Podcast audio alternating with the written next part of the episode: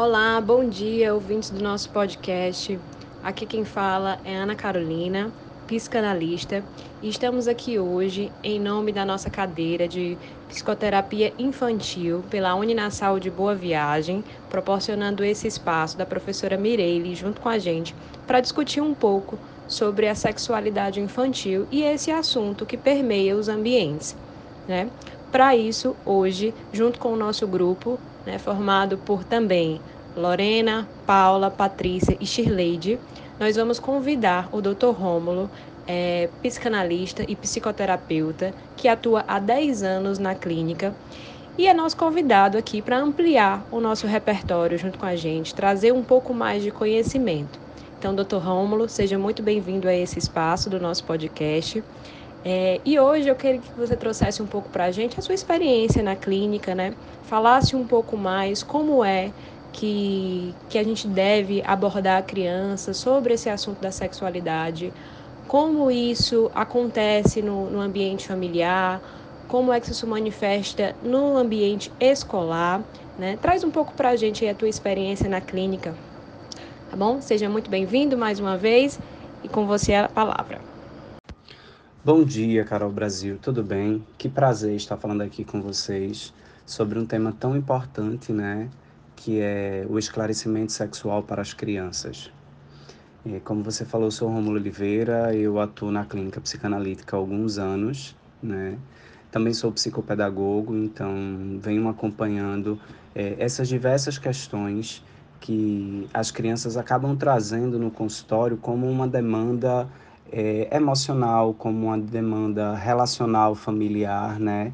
E muitas vezes, pela falta de diálogo e esclarecimento que os pais têm, essas crianças acabam crescendo e desenvolvendo é, uma série de questões, uma série de problemas, pelo não esclarecer, pelo não conversar sobre temas da sexualidade, né? O primeiro ponto que eu posso destacar para vocês é, é que, assim, não há uma clareza nos nomes que são dados aos órgãos genitais, por exemplo, das crianças. Se fala muito pintinho, pipi, é, pipio, e isso tudo faz com que a criança infantilize o processo o tempo todo, né? Então, a primeira coisa que eu posso dizer para vocês é: é importante esclarecer os nomes. Dizer que é pênis, que é seio, que é vagina, que é ânus, tá? E nesse sentido, quando a gente vai nomeando as coisas, a criança ela vai compreendendo o que são essas partes do corpo. A primeira coisa que a gente também, é, primeira não, a segunda coisa que a gente pode pensar está no campo da permissão e não permissão desse corpo, né? Então, a gente vai mostrando para a criança que partes do corpo ela pode autorizar que toque, que partes ela não pode autorizar que toque, né? A gente precisa dizer que essas regiões, elas são regiões que dão uma sensação boa, mas que precisa se ter um cuidado na manipulação, no toque, tá?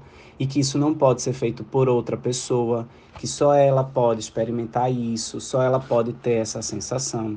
Que quando for numa fase adulta, que ela tiver um maior domínio desse corpo, ela vai poder experienciar sensações de prazer como, por exemplo, o papai tem com a mamãe, tá? Então, esse é um, um segundo item para a gente pensar.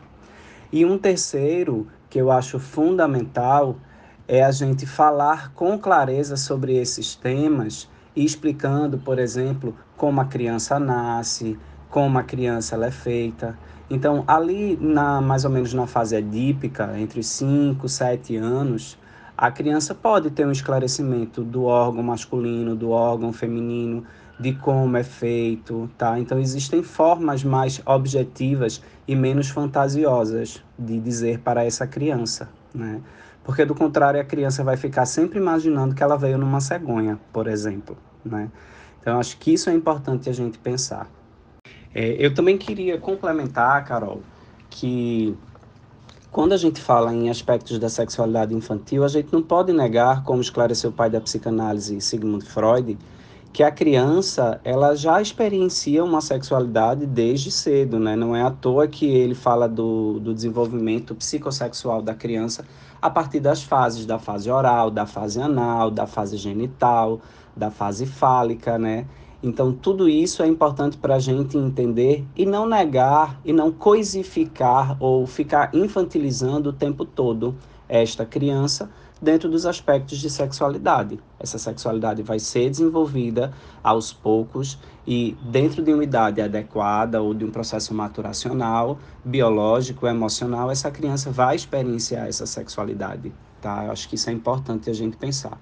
Do ponto de vista escolar, a gente precisa entender que quando essas dúvidas não são esclarecidas no ambiente familiar, elas vão para a escola. E aí, no ambiente de escola, elas estão em interação grupal e necessariamente esses temas vêm à tona. E aí acaba que elas não pegam a informação adequada, tá?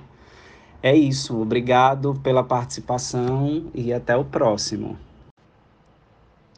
Obrigada, Dr. Rômulo, pela sua participação. Chegamos aqui ao final do nosso podcast, com muitas informações para a nossa reflexão, né, para aumentar o nosso repertório. Muitíssimo obrigada a todos os ouvintes e até a próxima.